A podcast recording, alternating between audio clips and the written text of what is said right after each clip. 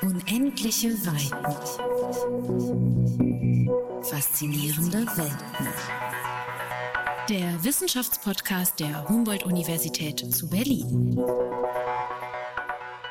Die Bibliotheks- und Informationswissenschaft ist so klein in Deutschland, dass uns einfach niemand kennt. Qua Geburtsjahr bin ich kein Digital Native kann ich denn aber einer werden, wenn ich, mich, wenn ich mir ordentlich Mühe gebe? Wiedergeburt, eine digitale Wiedergeburt. Twitter ist nur noch was für Ältere. Ähm, Facebook ist sowieso schon völlig raus. Herzlich willkommen zur achten Folge des Wissenschaftspodcasts der Humboldt-Universität zu Berlin. Mein Name ist Cora Knoblauch und auf meiner Reise durch die unendlichen Weiten und faszinierenden Welten exzellenter Wissenschaft besuche ich in dieser Folge ein historisches Gebäude der HU in Berlin-Mitte. In dem Steven Spielberg-Thriller Bridge of Spies gab dieses Haus in der Dorotheenstraße die Kulisse für die russische Botschaft. Im echten Leben ist dort das Institut für Bibliotheks- und Informationswissenschaft untergebracht.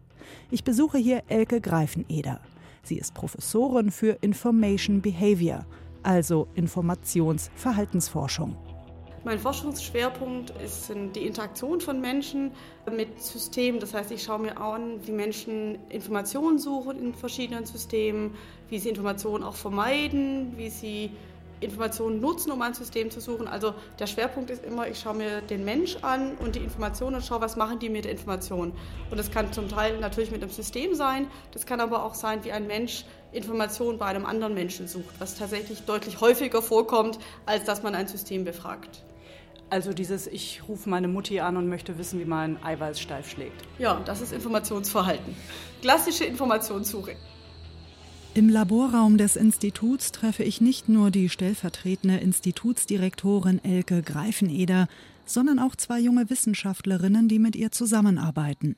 Mein Name ist Vera Hillebrand. Ich bin wissenschaftliche Mitarbeiterin am Lehrstuhl für Information Behavior bei Frau Greifeneder. Ähm, ich promoviere nebenbei auch und äh, eine wichtige Frage meiner Forschung ist, ob Alter eine Rolle spielt, wenn es um User Experience geht. Mein Name ist Kirsten Schleppe. Ich bin ebenfalls wissenschaftliche Mitarbeiterin bei Frau Greifeneder am Lehrstuhl auch für Information Behavior. Anders als Frau Hillebrand beschäftige ich mich nicht mit dem Alter generell, sondern ähm, nämlich mit Klein- und Vorschulkindern. Das heißt wirklich dem Vorschulalter, noch bevor Kinder eingeschult werden. Und da besonders mit dem Bereich äh, digitale Medien, ähm, auch mobile Geräte, digitale Geräte. Das heißt, wie gehen Kinder in diesem Alter mit digitalen Technologien um? Gibt es in dem Alter auch schon zum Beispiel eine Form der Informationssuche. Ähm oh, Kernfrage, brauchen Kinder im Vorschulalter ein eigenes Smartphone?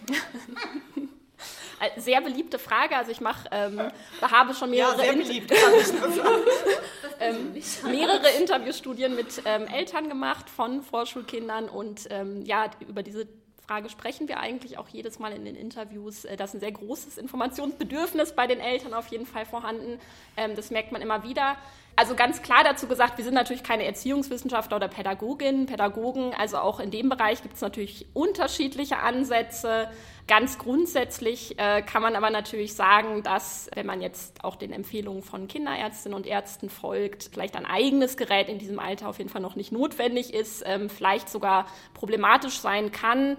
Nichtsdestotrotz ist es eher so, dass ich in meiner Forschung schaue, was machen die Kinder mit den Geräten, wie verhalten sie sich, eben diese Verhaltensforschung ähm, und ich das auch gar nicht weiter bewerte. Das heißt, ich gehe ganz offen in die Familien rein und schaue, was wird da gemacht, was findet da statt. Also wir schauen nicht, was ist jetzt quasi pädagogisch gut oder schlecht für die Kinder, sondern mich interessiert wirklich eher, was passiert da und äh, was hat es für Auswirkungen auf das Informationsverhalten. Eine der zentralen Fragen von Elke Greifeneder, Vera Hillebrand und Kirsten Schlebbe ist, wie suchen Menschen Informationen? Welche Schlagworte tippen Sie in eine Suchmaschine und warum gerade die? Also in unserem Fach haben wir den Unterschied zwischen sogenanntes Information Retrieval, also wirklich die Informationssuche. Das macht äh, meine Kollegin, die Professor Petras. Die schaut sich dann wirklich an, was für eine Suchanfrage wurde da eingegeben und was macht das System damit. Während äh, mich in meinem Fachbereich eigentlich eher interessiert, was hat zu der Suche geführt? Also was tippen die dir ein? Es hat ja einen Grund, warum ich eingebe Eischnee. Ähm, das, also der Grund ist ja selten, dass ich wirklich was wissen will, aus welchen chemischen Substanzen setzt sich Eischnee zusammen, sondern ich möchte zum Beispiel Weihnachtsplätzchen backen. Ähm, Und das ist eigentlich das, was wir uns anschauen, das sogenannte Informationsbedürfnis dahinter. Also wir wollen wissen, was hat eigentlich zu dieser Suchanfrage geführt, weil nur dann, wenn wir sowas wissen, können wir bessere Systeme bauen, können wir eher sagen, okay, die Leute kommen mit dieser Information her und dann brauchen sie das. Wie finden Sie denn das raus? Also wenn ich jetzt in meine Google-Suchmaschine eingebe, Eischnee und Himbeergeschmack, äh, woher wollen Sie denn wissen, warum ich das jetzt so eingetippt habe? Was man sieht in diesen Suchmaschinen, das sind Log-Files, also Log-Dateien, was, was mitgetrackt wird. Wenn ich mir nur das anschaue, weiß ich überhaupt nichts. Also ich weiß, okay, das wurde eingegeben, aber ich habe keine Ahnung über den Grund. Ähm, was wir machen, wir arbeiten mit relativ viel qualitativen Verfahren, also dass wir zum Beispiel Interviews haben mit Fragebögen, aber auch eher so partizipative Sachen, wo wir uns zusammensetzen, wo so Design-Workshops haben, um rauszukriegen, okay, was wollen die Leute eigentlich? Ähm, das ist so ein Ansatz und der andere Ansatz ist, dass man ähm, mit Beschreibungen von Nutzern arbeitet, die sie netterweise schon im Internet hinterlassen haben, also zum Beispiel so Forenbeiträge, wo äh, sehr viel diskutiert wird über Filme oder wie man so Social Bookmarking Sites. Da beschreibt oben jemand zum Beispiel, ich suche einen netten Roman, der eine ähnliche Handlung hat wie Roman XY. Ähm, habt, ihr, habt ihr Tipps? Von uns geht es erstmal darum, nach welchen Strategien sucht jemand? Was brauchen die Leute eigentlich? Ähm, wem vertrauen sie am meisten? Also vertrauen sie jetzt den Sternchen? Jetzt, wenn man zum Beispiel das, dieses, dieses Beispiel mit, mit Empfehlungen gibt, vertrauen sie den Sternchen? Oder vertrauen Sie dem Text, der da steht? Ähm, und was wird beschrieben? Also was ist vielleicht das relevanteste Kriterium, dass man etwas nimmt? Ähm, das interessiert uns viel mehr, als jetzt irgendwas zu verkaufen. Das gibt doch bestimmt sehr viele Unternehmen, die dann brennendes Interesse daran haben, die Angebote so zu filtern, damit ich am Ende ja auch mehr kaufe. Also darum geht es ja schon mhm. auch. Es geht ja nicht nur darum, dass mir die schöne Welt gezeigt werden soll und die tollen Informationen, die ich noch nicht habe, sondern am Ende soll ich auch Produkte kaufen. Ähm, das Spannende ist, dass wir ja momentan, also wir unterscheiden fachsprachlich von Usability und User Experience. Usability ist erstmal, ist es nützlich äh, und User Experience ist, ich habe auch noch eine gute Erfahrung dabei. Und das ist das Interessante, was gerade reinkommt. Ja, es gibt ganz, ganz viele Anbieter, die das Gleiche anbieten. Ähm, aber den entscheidenden Schritt, warum man nachher etwas kauft, das ist diese Experience. Umso mehr ich über meine Nutzer weiß, umso mehr ich deren Bedürfnisse abfangen kann und sie nicht frustriere, denen Angebote machen kann, umso eher wird mein Produkt nachher genutzt. Deshalb haben die durchaus da ein großes Interesse. Haben Sie Anfragen von Firmen? Äh, tatsächlich relativ wenige, das ist aber ein Deutschlandproblem. Also Bibliotheks- und Informationswissenschaft ist so klein in Deutschland, dass uns einfach niemand kennt. Ich habe vor eine Assistenprofessur in Kopenhagen gehabt, da waren wir 45 Professoren. Hier sind wir fünf. Also in den USA, da nennen die sich Information Science Schools, deshalb diese I-Schools. Äh, das ist eine riesengroße Gruppe, die auch dementsprechend Macht haben. Also der, der Vizechef für, für Forschung bei Google, das war lange Zeit jemand von den I-Schools, der dorthin gekommen ist, als sie dort einen Abschluss gemacht haben. Das sind lange, also das sind genau diese Informationsspezialisten. Und eigentlich würde man annehmen, man braucht die hier überall, man braucht sie auch bei uns überall. Also wenn man sich gerade die Forschung zu Big Data anschaut, alle sagen, ja, wir brauchen Data Analysis, wir brauchen Leute, die sich mit Daten auskennen. Aber wir sind inzwischen eigentlich so weit, dass wir festgestellt haben, hm, wir brauchen nicht nur Leute, die sich mit den Statistiken auskennen und hier irgendwelche netten Diagramme machen können, sondern wir brauchen auch noch Leute, die ein bisschen, ich sag mal, Folgenabschätzung machen können. Also was heißt das eigentlich, wenn wir hier Algorithmen irgendwie rausschmeißen? Was heißt das nachher? Und das ist wieder zurückführend auf das Thema vorher. Was, was macht das mit den Menschen? Äh, wie verändert das deren Suchverhalten? Wenn ich lerne, so funktioniert ein Algorithmus, passen sich die Menschen an und versuchen den Algorithmus zu äh, auszutricksen. Auszutricksen, ja. Doch Menschen, die im Netz Informationen suchen, wollen nicht nur finden. Sie wollen bestimmte Dinge nämlich auf keinen Fall finden und noch weniger lesen. Artikel über schwere Krankheiten zum Beispiel oder den Spoiler einer Serie. Dieses Verhalten nennen die Wissenschaftler Information Avoidance. Warum ist das interessant für Sie, dass ich bestimmte Informationen nicht lesen möchte, bestimmte Nachrichten nicht sehen möchte oder lesen möchte? Erstmal ganz grundsätzlich, ähm, wir wollen die Grundlagen dazu kennen. Ganz grundsätzlich schließt es aber auch eigentlich wieder da an, an diesem Punkt, wie kann ich Systeme, Informationssysteme verbessern, ähm, in denen ich dann, indem ich zum Beispiel Menschen vielleicht eher Dinge anzeige, die sie auch sehen möchten. Das ist natürlich ein ganz gefährliches Thema. Ähm, Stichwort Filterbubble, auch das ist natürlich ein großes Thema. Aber ähm, grundsätzlich kann man natürlich schon sagen, vielleicht kann man auch diese, diese Gründe der Informationsvermeidung, wenn man sie dann herausgefunden hat, dafür nutzen, das System für die Menschen zu verbessern. Geht es dann darum, dass man mir eine Nachricht so unterjubelt, dass ich sie dann doch lese, obwohl ich es versucht habe zu vermeiden? Im, also was ist das im, Ziel? Im, im, Im, extremsten Fall schon. Also wir sind jetzt gerade, wir sind ein bisschen abgedriftet gerade in dem Bereich Health Information Seeking, also Gesundheitssuche. Das ist auch nochmal ein großes Thema das für sich. Genauso, das ist nämlich genau ein großes Thema für sich. Ähm, aber das, also es hat sich gerade sehr negativ angehört und klar natürlich. Ähm, wir möchten niemand Informationen aufdrücken, die er nicht braucht, die er nicht möchte. Wir sind, das ist das, was uns, glaube ich, auch zum Marketing unterscheidet. Äh, uns interessiert erstmal, warum macht das jemand? Was, was führt er dazu, dass er macht, um nachher auch feststellen zu können, gibt es über die Zeit ein Informationsverhalten. Also sehen wir zum Beispiel, dass jetzt mit der Einführung von Tablets oder Smartphones äh, sich da was verändert hat zu früher. Ähm, was ich gerade meine mit dem positiven Beispiel, wir wissen aus der Gesundheitsforschung, dass leider Gesundheitskompetenz, also die Kompetenz nach Informationen zu suchen, auch mit dem sozialen äh, Status zu tun hat. Und äh, umso niedriger der soziale Status, umso weniger sucht man nach Gesundheitsinformationen, umso weniger informiert man sich und möchte zum Beispiel gar keine Informationen zu Kopfschmerzen, Kopfschmerzen und sowas haben, weil man es nachher gar nicht verarbeiten kann oder man möchte es gar nicht wissen. Und in so einem Fall ist es dann wieder relevant, Informationen zu haben, okay, hängt das von Person, bestimmten Personengruppen ab? Können wir irgendwas sagen, okay, wem wäre es sinnvoll, jetzt Informationen zu geben, bewusst zu geben? Wir hatten ja auch mal diese Probestudie mit Zeckenwissen. Da musste ich gerade dran denken, es ging um ähm, Eltern, die quasi sich informieren wollen, äh, wie man Zeckenbisse behandelt, weil das ja auch so ein Thema ist, das gerade irgendwie, glaube ich, im, im, Frühling immer so hochkommt. Und ich glaube, da ist auch der lange Weg hin zu sagen, okay, wie kann man vielleicht auch Systeme oder auch Flyer oder auch Webseiten bauen, die diese Informationen, was macht man denn, wenn jetzt das Kind einen Zeckenbiss hat und natürlich die Eltern auch in einem bestimmten emotionalen ähm, Zustand sind, ähm, wie kann man da am besten diese Informationen am sichersten präsentieren, dass die Eltern wissen, okay, das habe ich jetzt zu tun, das sind die Möglichkeiten, ohne sich da jetzt durch Google und zehn Links durchklicken zu müssen. Also in der Regel informiert ja kein Hersteller darüber, dass die Konkurrenz es vielleicht sogar besser macht. Er möchte auch eigentlich ja kein Wissen verkaufen, genau, sondern ein sondern Produkt. Produkt. Genau, und das ist, glaube ich, der grundlegende Unterschied zwischen Wissenschaft und auch Marketing in dem Falle.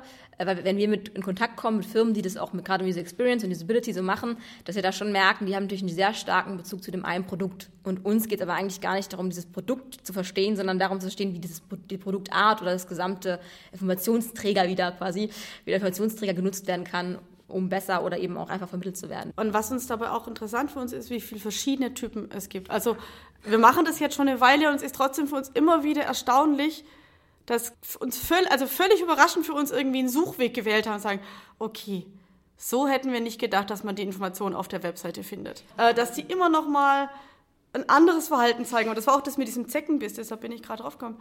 Wie viele Varianten es gab, sich über Zeckenbisse zu informieren. Und wir hatten, wir waren, glaube ich, nur sechs oder sieben Leute hier. Und trotzdem, jeder hatte irgendwie eine andere Strategie entwickelt. Und das ist, was uns interessiert. Wie viele Strategien gibt es?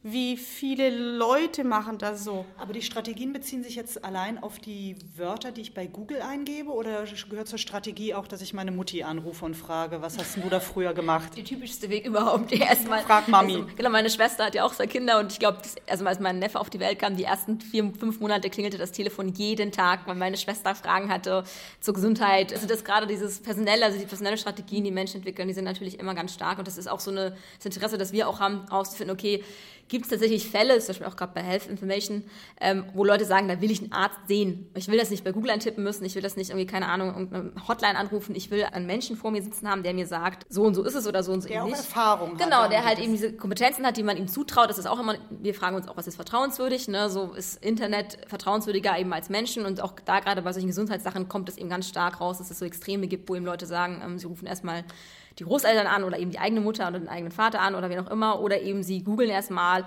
oder sie haben vielleicht sogar schon vorzeitig irgendwie einen Flyer zu Hause rumliegen, der beim, beim Kinderarzt rumlag ne? oder der Kinderarzt vielleicht im besten Fall hat bei der letzten Impfung gesagt, ne, Zeckenzeit. Also ich meine, dass sich das Informationsverhalten verändert hat, seitdem wir das Internet haben, ist ja klar. Gibt es aber grundlegende Arten, sich Informationen zu organisieren, die sich nicht verändert haben? Die grundlegenden Sachen haben sich nicht verändert. Also ich, so, ich frage immer noch bevorzugt eine andere Person, als dass ich ein System befrage. Ähm, das hat sich nicht verändert. Es hat sich allerdings verändert, wo ich die Person befrage. Also zum Beispiel fragt man viel häufiger in sozialen Netzwerken, also das, das gab es früher, sowas gab es einfach gar nicht. Ähm, dass ich, die, dass ich die nähere Umgebung, Familie, Freunde, die befrage ich auch heute noch offline. Äh, vielleicht, was heißt offline? Vielleicht schicke ich Ihnen heute eine Nachricht, aber ich befrage sie trotzdem. Ähm, das ist immer noch die häufigste Sache. Das hat sich nicht so verändert. Es hat sich auch nicht verändert, dass wir hatten ja früher genauso Suchbedürfnisse. Wir haben sie nur nicht so einfach lösen können. Deshalb haben wir vielleicht einfach manche Dinge anders gemacht ich, ich, man, man, trifft sich mit, mit Freunden irgendwo zu einem Restaurant. Früher hat man sehr mühevoll irgendwie die Karte rausgeholt und geschaut, okay, wo muss ich hin, wo ist die nächstgelegene U-Bahn-Station. Äh, heute fährt man dorthin und öffnet dann sein Smartphone und sagt so, und jetzt führe mich dorthin. Aber das Grundlegende, dass man irgendwie sich eine Karte anschaut in irgendeiner Form, das hat sich ja nicht verändert. Aber es ist halt die, die Mittel und Wege, die ich nutze, die haben sich verändert. Und die haben einen Einfluss darauf, was ich wie häufig mache. Und was ich vielleicht auch ein bisschen wem ich wie vertraue. Auch da spielt so ein bisschen dann auch, auch eine Erfahrung mit. Äh, da verändert sich was. Also wir sehen bei uns jetzt gerade tatsächlich eher wieder einen Trend weg von manchen sozialen Medien. Also wenn wir, wenn ich meine Studenten jetzt befrage, die nutzen viel, viel weniger soziale Medien als jetzt vielleicht noch vor drei, vier Jahren. So Twitter ist, also ich habe das Gefühl, gerade Twitter ist nur noch was für Ältere. Ähm, Facebook ist sowieso schon völlig raus sowas wie Snapchat. Also bei Snapchat, äh, meine Kollegin lacht schon, weil da die User Experience Designer selber immer verzweifeln und sagen, das wurde für jüngere Generation konzipiert. Wir sind nicht mehr in der Lage, dies zu benutzen. Wir haben heute noch nicht rausgefunden, wie man es benutzt. Und äh, egal, wen man fragt, äh, von Freunden sagen alle, wir können es nicht benutzen. Wir wissen nicht, wie Snapchat funktioniert. Wir können auch das Prinzip wozu? dahinter nicht. Wozu? Wir können dieses Prinzip auch nicht verstehen, dass man etwas postet, mühevoll sich Mühe macht. Dass, ähm, und es ist dann weg. Ja. Und es ist weg. Irgendwie, man sagen kann, das ist jetzt irgendwie nur eine Minute online. Und also da ist alles, was wir sagen, okay, bei, bei, bei Instagram oder so, das äh, bleibt ja noch da, wie so eine bleibt, Galerie. Also da ist wenigstens so dieses, man weiß, man, man postet es zwar auch einfach nur in die Welt hinaus, also da ist ja auch nicht groß Interaktion, aber es bleibt wenigstens aber diesem bei Snapchat. Also das ist für uns als das ist für uns interessant als Informationsverhalten, was Warum hat jemand, hat jemand eine Erklärung jetzt hier dafür? Also Sie und ich, wir verstehen hm. jetzt nicht, den, warum man bei Snapchat ist. Sie ähm, sind etwas jünger. Na gut, also es ist, ist eine sehr gute, also danke erstmal, ja, danke. Ähm, nein, äh, tatsächlich, äh, ich benutze auch nicht Snapchat, aber ich tatsächlich Snapchat immer die eine, das eine, äh, sagt man dann Social, nennt es dann Social, obwohl es nicht richtig Social Network ist, äh, wo ich mal merke, dass äh, eine ganz große Gap aufgeht zwischen Leuten, die jetzt eben äh, das auch marketingtechnisch benutzen, weil es halt eben auch da Leute abzufangen sind und Leute, die sagen privat, ich benutze das. Ich habe tatsächlich das allererste Mal von Snapchat als gutes Beispiel gehört, äh, als es um eine Fernbeziehung ging, weil mir das geraten wurde, wenn man in einer Fernbeziehung ist, dass Snapchat ja quasi das löscht, also offiziell was auch immer, dass man darüber doch nachdenken könnte, eben zu kommunizieren und sich nicht die, diese Problematik des ähm, danach Data Privacy Probleme haben. Also theoretisch gesehen sind die einfach weg danach. Also man muss dann nicht überlegen, an wen das geht, sondern man schickt es der anderen Person und dann ist es weg. Also der Vorteil wäre, anstelle von einer WhatsApp-Nachricht, wo ich vielleicht ein Foto genau. von mir schicke, genau, von mir auf dem Balkon ja. und die Beziehung ist dann irgendwann vorbei, ja. dann hat zum Beispiel. Der Ex noch das Foto Zum von Beispiel. mir. Also theoretisch gesehen löscht sich das danach und theoretisch heißt es jetzt, wir wollen mal mit Augenzwinkern sagen, es ist nirgends gespeichert. Aber eben, es ist diese, dieses, genau dieser Gegentrend quasi eigentlich so ein bisschen, dass man sagt, okay, was, etwas hat nicht Bestand, sondern es hat. Ähm, ich leihe es dir. Genau, also man gibt es quasi raus, aber es bleibt nicht. Und ich glaube, das ist ein sehr großer, starker Trend gegen diese ganzen negativen Äußerungen zu eben diesem bleibenden, so das Internet vergisst nicht, so quasi, um es mal sehr plakativ zu sagen. Das ist tatsächlich so eine dieser ähm, späteren Applikationen, wo ich schon gemerkt habe, dass ähm, da, dass diese, wo wir beim Alter sind, wieder so ein bisschen dieses Altergrenze aufgeht, die Frage, wozu man es überhaupt braucht und äh, dann natürlich das Verständnis, in dem ich groß geworden bin ähm, mit Social Media, dass man eben denkt, ich will doch was tweeten und was liken und was reinschreiben, weil es andere Leute sehen sollen, so möglichst lange quasi. Facebook und Twitter ist für alte Leute, habe ich jetzt gelernt. Und äh, Snapchat weiß hier keiner warum. Ja, Was ist denn mit TikTok? Ja, genau. Das ist auch wieder sowas. Ne? Ähm, darüber auch gestern erst geredet. Das ist immer sehr lustig. Man, ähm, auch das kann ich persönlich sagen, benutze ich nicht. Äh, habe auch nicht so ganz verstanden, warum, warum ich es benutzen sollte. Aber auch da ist wieder so, ich glaube, es gibt schon so Technik-Hypes oder Trends, würde ich es nennen wollen, die sich so durch eine, ich würde jetzt nicht unbedingt sagen, eine Altersgeneration, aber durch so einen bestimmten... Ähm, ja, Lebensphilosophie vielleicht auch eher durchziehen. Was ist denn die Lebensphilosophie von TikTok? Na, genau, das, ist, das dürfen Sie mich nicht fragen. Ich benutze es ja nicht, aber ich denke immer, wie würde dann natürlich die Nutzerin aber fragen. Sie haben noch sagen, Probanden, hoffentlich. Genau, genau, genau. Ich würde dann Probanden suchen müssen, die das benutzen. Aber theoretisch würde ich wissen wollen, was sie, warum sie das benutzen, wie sie das benutzen.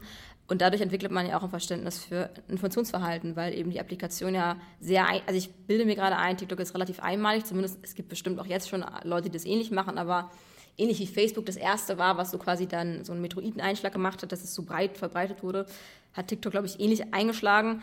Und dann will man natürlich schon verstehen, warum diese Leute mit dieser Information online gehen und das tun, was sie tun. Qua Geburtsjahr bin ich kein Digital Native. Kann ich denn aber einer werden, wenn ich, mich, wenn ich mir ordentlich Mühe gebe? Wiedergeburt, eine digitale Wiedergeburt, ja. und dann vielleicht auch verstehen, warum man TikTok also, benutzt. Ähm, ich glaube, ähm, also sagen wir mal, wir haben jetzt den, den Digital Native auf, auf Snapchat oder TikTok, was auch immer. Ähm, was heißt denn so werden wie? Also ähm, die Frage ist ja, ob man kompetent mit einem System umgehen kann. Und was heißt kompetent, ist auch wieder, das kann man definieren bis ins Kleinste. Also was heißt das jetzt genau?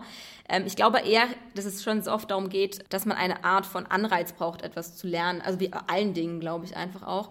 Und dass es nicht unbedingt was mit dem Alter zu tun hat, sondern eher auch mit der, mit der technischen Affinität oder eben der, der, der Neugierde zu sagen, vielleicht setze ich mich jetzt morgen hin und sage, ich würde gerne doch TikTok benutzen nochmal zum Thema Nutzungsverhalten, Informationsvermeidung. Kommt, spielt da das Alter dann der Probanden doch eine Rolle oder weniger als man denkt?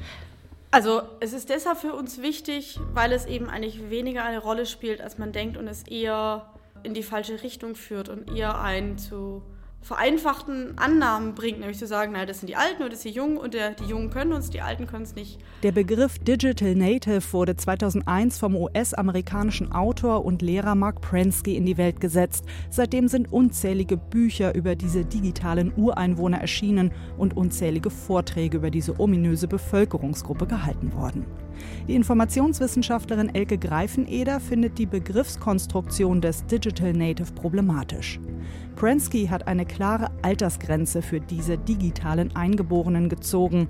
Alle, die nach 1986 geboren wurden, gelten laut Prensky als Digital Natives.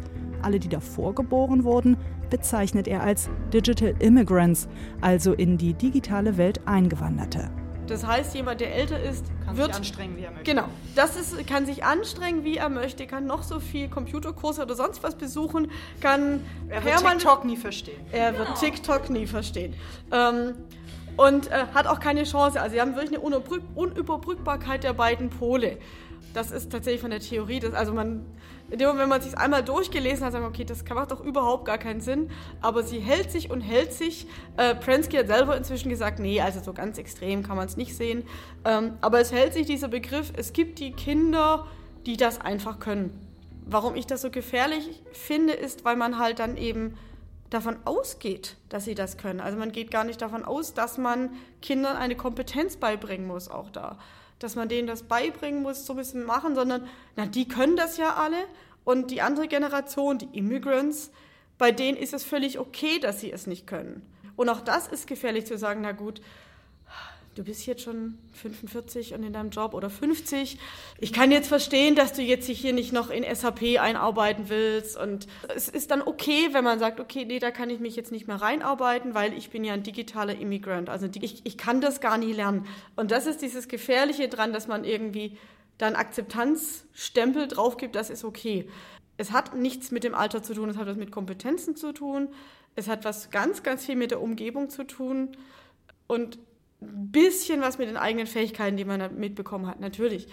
Das ist eigentlich irreführend. Aber dann sind wir auch wieder bei der Informationsbeschaffung. Man mhm. würde jetzt ja auch nicht davon ausgehen, dass ein heute 10- oder 15-jähriges Kind bzw. Jugendlicher per se weiß, wie er sich Informationen gut im Internet beschafft, nur weil er mit Google groß geworden ist. Doch, äh, da gehen leider relativ viele Leute davon aus. Auch in der, also jetzt, jetzt verändert sich es gerade in den Schulen ein bisschen, aber es gab eine Phase, wo auch in den Schulen man davon ausging, naja, die können das ja, die können das ja alle besser als ich selber. Als ja gut, selber Google bedienen, aber ähm, ich meine jetzt zu entscheiden, ob das eine richtige Information zum Beispiel oder eine falsche ist, woher soll dann das ein 15-Jähriger heute besser wissen, als er vor 30 Jahren, wenn er eine Zeitung aufgeschlagen hat. Woher soll das ein 50-Jähriger besser wissen als ein 15-Jähriger? Also wie gesagt, ne, also es ist einfach diese, die Annahme, dass einem das Alter in irgendeinem Vorteil wäre, zumindest was die Verarbeitung und Kompetenz der Informationssuche angeht, ist es halt einfach nicht wahr. Also da, da, muss man jeden, jeder sollte das geschult bekommen, was wir versuchen, Informationskompetenz quasi zu, also was sie das so nennen, äh, dass äh, man natürlich versucht, immer alle Menschen in allen Altersgruppen dafür zu schulen, was Information, ähm, was gut oder wahre Information, was auch immer kontextabhängig dafür sie relevant ist oder was nicht. Insofern äh, ist die Frage des Alters eben eigentlich irrelevant. Aber wir, also ich glaube, die Gesellschaft selber legt sich das so ein bisschen einfach auf, weil man eben davon ausgeht, dass ein 15-Jähriger ja kompetenter sein könnte, weil er damit groß geworden ist, als jemand, der eben 50 Jahre alt ist und halt nicht damit groß geworden ist. Und diese Irrannahme ist ja quasi das, was Frau Greifenried auch als gefährlich bezeichnet, weil man dann eben auch aufhört, darüber nachzudenken, wie man das einem 15-Jährigen beibringen könnte aber auch wie ein 50-Jähriger ein Informationssystem bauen oder für ein 50-Jähriger ein Informationssystem gebaut werden sollte, um es ihm auch zu ermöglichen. Weil natürlicherweise jemand, der eben ähm, gerade auch wieder bei Google, äh, wenn man das System nicht versteht, egal in welchem Alter, dann oder damit nicht so gut umgehen kann, dann ist die Frage, muss man das System ändern oder die Kompetenz für das System? Zum Abschluss würde ich gerne wissen, was für Sie die drängendste oder vielleicht auch wichtigste Frage ist, mit der Sie sich zurzeit beschäftigen oder die Sie gerne lösen möchten. Ja, also es ist ein bisschen auch mein Promotionsthema angelehnt. Ich würde tatsächlich gerne, was Sie ja auch schon quasi in Ihren Fragen so ein bisschen versucht haben zu avasieren, herauszufinden, ob Alter ein, also eine Rolle spielt, wenn es darum geht, Informationsverhalten, aber vor allem auch eben dieses ähm, Aufnehmen und Verarbeiten bzw. Wahrnehmen von Informationen, egal jetzt erstmal wo, aber vor allem auch gerade auf Webseiten, wie das, ob das eine Rolle spielt, ob man wirklich sagen kann, die Riege der, der rüstigen Rentnerinnen hat einen anderen Geschmack, was Internet angeht, als eben die so ab 18 quasi. Oft geht es darum, was denken Eltern eigentlich über, den, über die Nutzung von Tablets bei Vorschulkindern, was ist gut, was ist schlecht für die Kinder und was ich versuche in meiner Forschung besonders auch mit reinzubringen, ist die Perspektive der Kinder selbst. Das heißt auch mal, auch in dem jungen Alter ähm, zu versuchen, mal zu schauen, was haben die Kinder selber dafür eigentlich eine Meinung zu, ähm, wie sind die selber dazu eingestellt, welchen Wert messen sie diesen Geräten zu. Ich finde, dass die Stimme der Kinder nämlich tatsächlich in dieser Forschung oft zu kurz kommt. Frau Greifeneder, was bewegt Sie im Augenblick am meisten? Also mich bewegt am meisten eigentlich gerade, wie ich das alles untersuchen kann. Weil die gängigen Verfahren, die wir haben, Logdateien, Interviews, Fragebogen, das geht alles immer nur bis zu einem bestimmten Punkt und da wissen wir relativ viel, aber eigentlich brauchen wir, glaube ich, andere Methoden, um wirklich diese digitale Welt abbilden zu können und die Leute dort abzuholen, auf ihren Geräten abzuholen, wo sie auch sind. Und das ist leider methodisch noch nicht so ganz einfach. Vielen Dank. Gerne. Danke. Unendliche Weiten. Faszinierende Welt. Der Wissenschaftspodcast der Humboldt-Universität zu Berlin. Alle vier Wochen neu.